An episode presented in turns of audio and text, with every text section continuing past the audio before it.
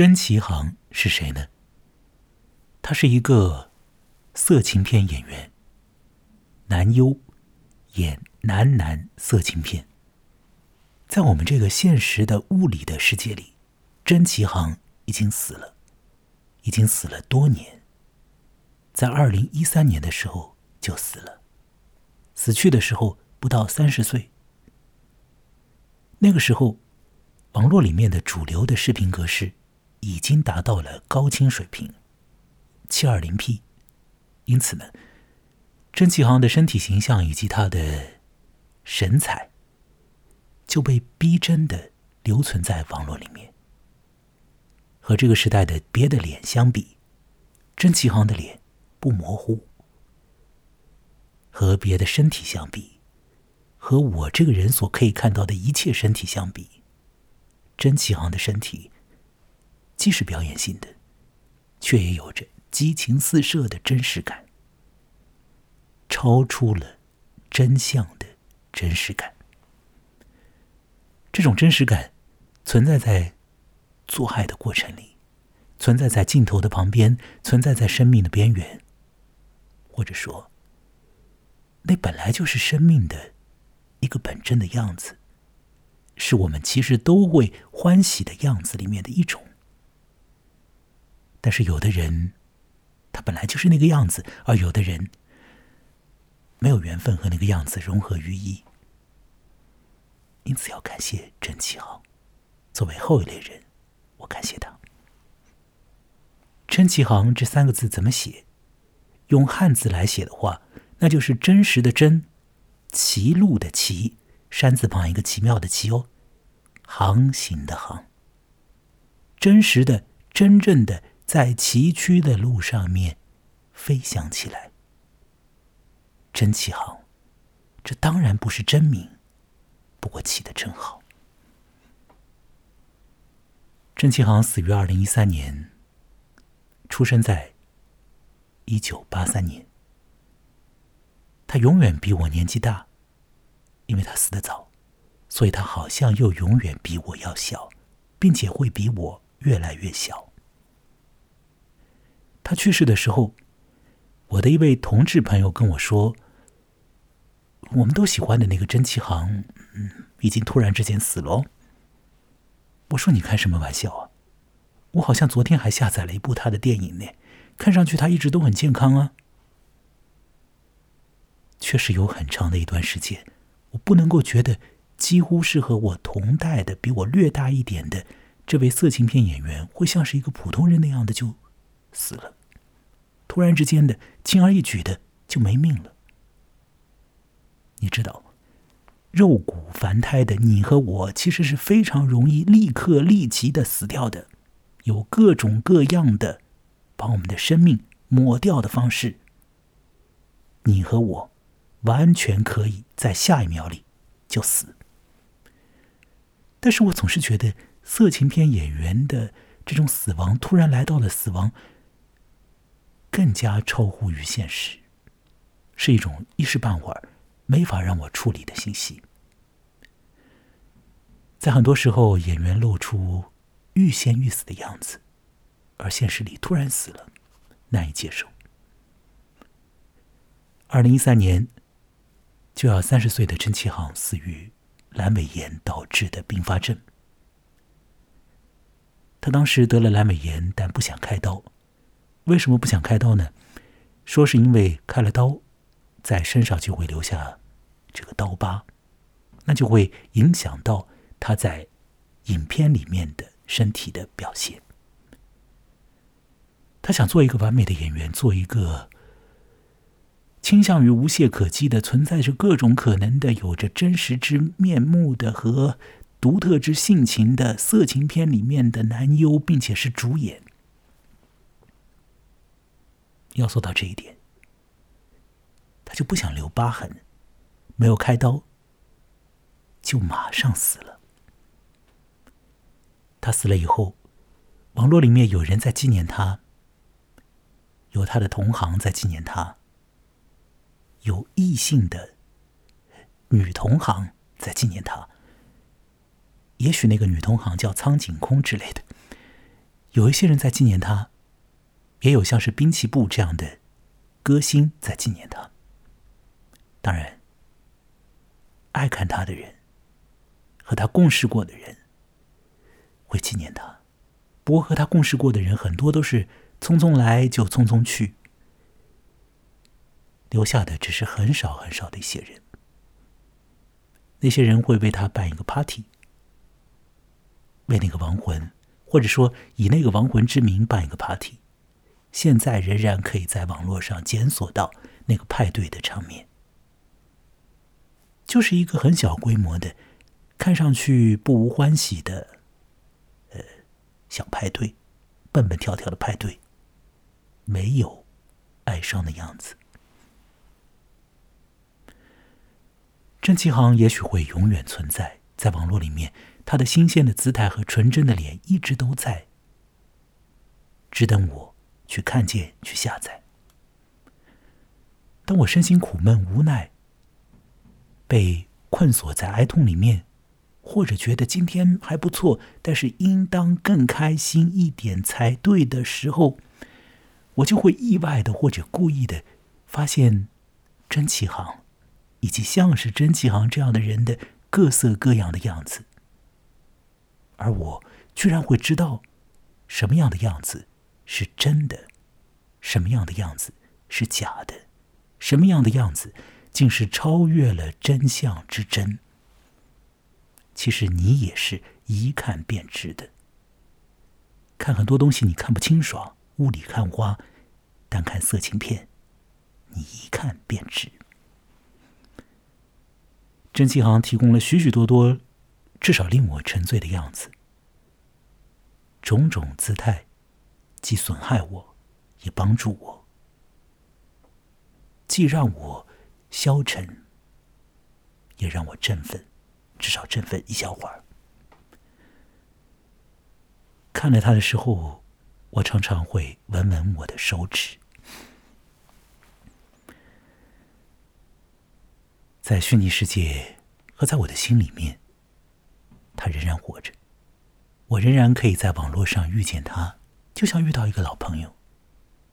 他仍然会让我的手指上出现如同石楠花，或者像是板栗花的味道。这些味道会继续的滋生，让我独自的闻到。如你一样，我喜欢很多色情片的演员，太多。不过，许许多多的人来来去去，过于匆匆，仅仅只是演出一下便好了。演完之后，他们就会退回到与我浑然无关的、不向我敞开的生活里面去了。有的人为了要得到一笔钱，勉强的演了一个色情片。不过，很有趣的是。在色情片里面的他们的样子却显得并不勉强，好像是很快乐的、很享受的，或者是很投入的在演一些东西，或者在参与一些东西。那演完之后，他们说我很勉强啊，我当初是很无奈的去做了那件事情，我可不是同性恋，诸如此类的。有一些演完一部片子，后来去继续当运动员。那么，在运动生涯里面，他们会因为演了一个片子，好像给自己造成了一个呃一个污迹一样的。他们会讲，演那个片子只是为了钱，自己不是同性恋。而真情行不会那样，他会一演再演，他甚至不会和你说呃。是同性恋或不是同性恋，因为一切都非常的自然，非常的自在，非常的美。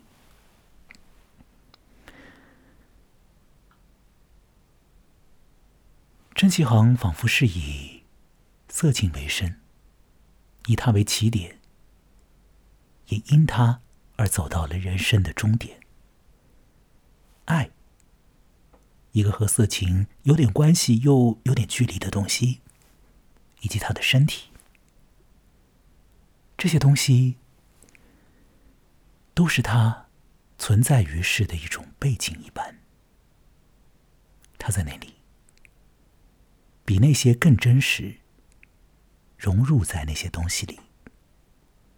而在屏幕另一边的，在时空另一边的我，陷于苦恼之中的烦闷之中的我，却在好多时候显得那么的虚幻。好比说，在现在。当我通过话筒、通过录音、通过网络被你听到我的声音的时候，我显得如此的虚幻。希区柯克有一个恐怖片，说是呢，有一个女人，她听这个广播啊，喜欢上了一种声音，啊，是一个异性的声音，如痴如醉的喜欢。于是这个女士，这个小姐啊。就去找那个声音的源头，结果呢，情况是让他大跌眼镜的，让观众吃惊的，甚至于有恐怖之效果的，因为他找到的是一个人形的这个偶人，偶像，操纵这个人偶的是一个侏儒，形象不佳不堪，不像是那声音所展示的那般。像声音这种东西，你现在所听到的这种东西，它到底来自于我的身体吗？它和我是在一块儿的吗？某种时候，我对此存疑。你可能喜欢我的身体，但绝不喜欢我这个人，或者你根本不想碰到我这个人，但我喜欢郑启航，我也想遇到他，碰到他。也许不可能，他死了。但又有可能极其轻而易举，因为在网络里，他的形象好像只会变得更多和更清晰。怎么会这样？就是这样。在台湾的作家和演说家蒋勋啊，就是讲《红楼梦》的那个人，他写过一本文章集，出了一本书。名字叫肉身供养。在这肉身供养的开端，蒋勋谈到了三种值得我们去注意、尊重和感激的生命。一种生命源自于佛教的经典，一种生命呢来自于基督教的世界，而另外一种来自于色情片。哇，好奇怪啊！我看到那个书的时候吓一跳啊，因为一上来。他讲了燃灯佛和释迦牟尼佛的前世，接下来他讲了在基督教世界里面的，或者严格来讲，在天主教世界里面的一位圣徒圣塞巴斯蒂安。转手，接下来他就讲到了一个男优哎，写那篇文章的时候，写那肉身供养的开头的文章的时候是二零一三年，那位男优刚死，谁呢？真启航，在肉身供养的开端，台湾作家蒋勋写了燃灯佛、释迦牟尼的前世、圣塞巴斯蒂安，然后写到了真启航。为什么写到燃灯佛和释迦牟尼的前世呢？久远之前，那两个生命相遇。在那个时候，在那古早之前，燃灯佛要进一座城，城门口有一滩污水。燃灯佛正要跨脚过去的时候呢，一个修行者就趴在地上，于是燃灯佛就踩着那位修行者的身体，渡过那滩污水，进到那城门口。有了这样的身体行为之后，燃灯佛就给那个刚刚匍匐在地的人做了一件事情。这件事情呢，在佛教里头有一个术语，叫做授记。授是授予的授，记是记号的记，字面意思就是给你一个记号。什么叫授记？告诉你你在未来世会成为什么。燃灯佛给予那个趴在地上的。让他踩上去的那个人的受记啊，授予的是什么呢？什么记号呢？冉德佛跟他讲，未来世你将成佛。圣塞巴斯蒂安又是谁？他是一个军人，在他的兵营当中，据说有天主教徒，有基督徒啊。那塞巴斯蒂安保护了他们，于是就被罗马政府当局判以极刑。如何的极刑？首先把衣服扒掉，然后绑在树上，接下来。他的这个兵团里面的在一起的这些男人，拿着弓箭，从各个方向朝他射击，让他在乱箭下头死掉。塞巴斯蒂安后来被封圣，那圣塞巴斯蒂安的形象就出现在许多的宗教的这种艺术品里面。因为这种形象有一种另类的迷人的东西在，那种东西超乎了宗教的这个领域啊，非常肉体性的，非常有生命感的。但这种东西又进到了世俗的艺术的艺术的这个表现领域。据说，据呃三岛由纪夫在他的半自传的作品。假面自白里面所说，三岛由纪夫小的时候，就是因为在家里头呢翻看这个画册，看到圣塞巴斯蒂安的形象以后，有了第一次的性高潮的体验和那种啊像是自慰一般的体验。蒋勋讲完佛陀，讲完。另一位宗教圣者，他就开始讲谁呢？开始讲日本的男男色情片演员真崎航。他告诉他的读者，真崎航死了。蒋勋说，他自己的同学、自己的学生为此难过。蒋勋知道他的学生看了很多真崎航的影片。他也知道，那个安慰了许多人的肉身，真的死掉了。就是如此，谁会给他受祭？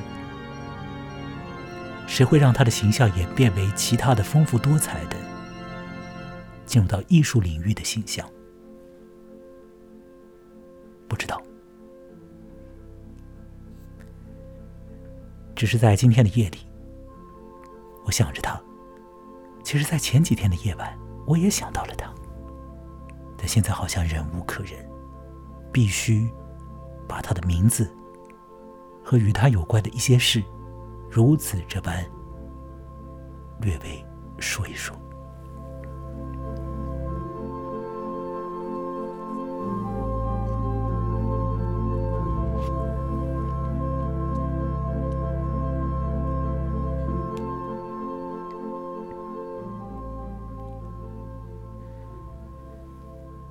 郑启航确实是非常有意思的一个男男色情片演员呢，他演的很妙啊。在他之前，在他之后，呃，还没有这样的演员出现。就我这个阅片有限，但也有了一点数目的，那年纪很大的。青年来看，他是很奇妙的一个人，而他现在活在那里，他活在那里，在好几个夜晚，他给我的神经和身体以安慰，但这个夜晚，他似乎安慰到了更多的东西，不知道对你而言是如何。不知道这样突兀的跟你讲到他是如何，勾起了你怎样的联想？也许你会告诉我，也许你早已经听得非常的气恼。我们这个世界上有很多真实的东西是隐而不露的，就是这样。英国一个小说家叫伊恩·麦克尤恩，他在年纪比较轻的时候写了一些短篇小说，其中的蛮多的篇目适合情欲，乃至于。和色情有点关联的，或者讲和一些变态的东西有关联的。那么，在伊恩·麦克尤恩的一篇文章里面呢，一个短篇故事当中呢，说是有一个戏在舞台上演的戏，戏中人要做出做爱的姿态，为了演出那个戏啊，他们要做那些姿势出来。那当然是假的。可是，在有一回排练的时候呢，排练着排练着，有人假戏真做，那可如何收拾？什么为真？什么为假？什么样的假可以成真？什么样的真却被我们排挤在外？或者有的人可以轻而易举的就这么样的融合进去，而有的人却永远只可。在局外的局外窥看而已。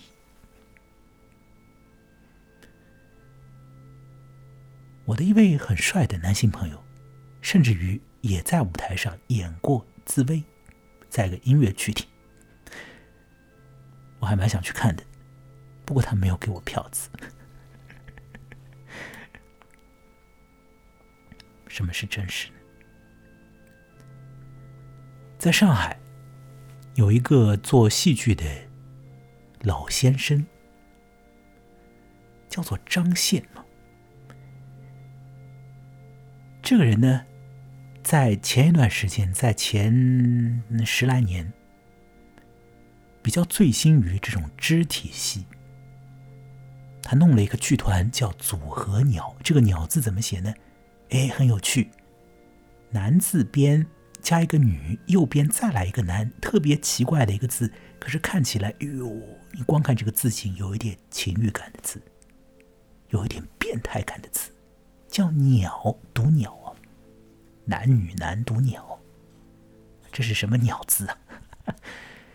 那这个张宪做了这个组合鸟的肢体表演团体，那么他就要去培训这个组合鸟里头的做肢体的。这些演员，他怎么培训呢？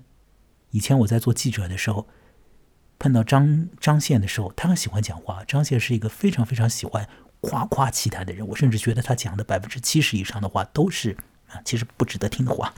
但是他就很喜欢讲，也许就像我现在这样。那他讲的是什么？他说他怎么去让这些演员进入状态呢？会给这些演员看色情片，然后让这些演员说。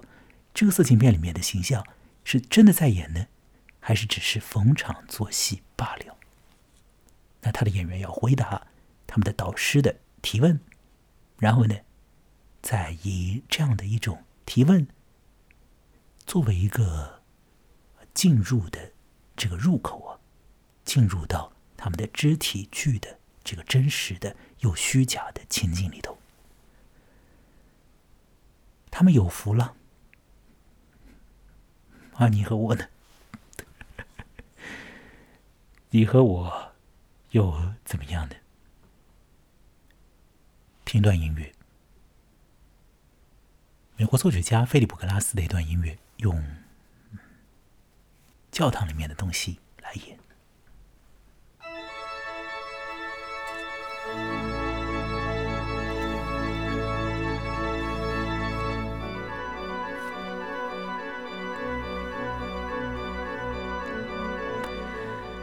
可以在这段音乐里面跳起来，没有问题。也可以现在就上网看看真奇航的影片，非常容易下载的哦。这次就这样，有一点点涣散的说到这里，最近自己有点困难，但我的怪怪的谈话仍会为你为我而继续。同我喝一杯。如果在夜晚收听，祝你晚安；白天收听的话，精神振奋一点哦。祝你愉快。进入到一种假象里面的真实的感受，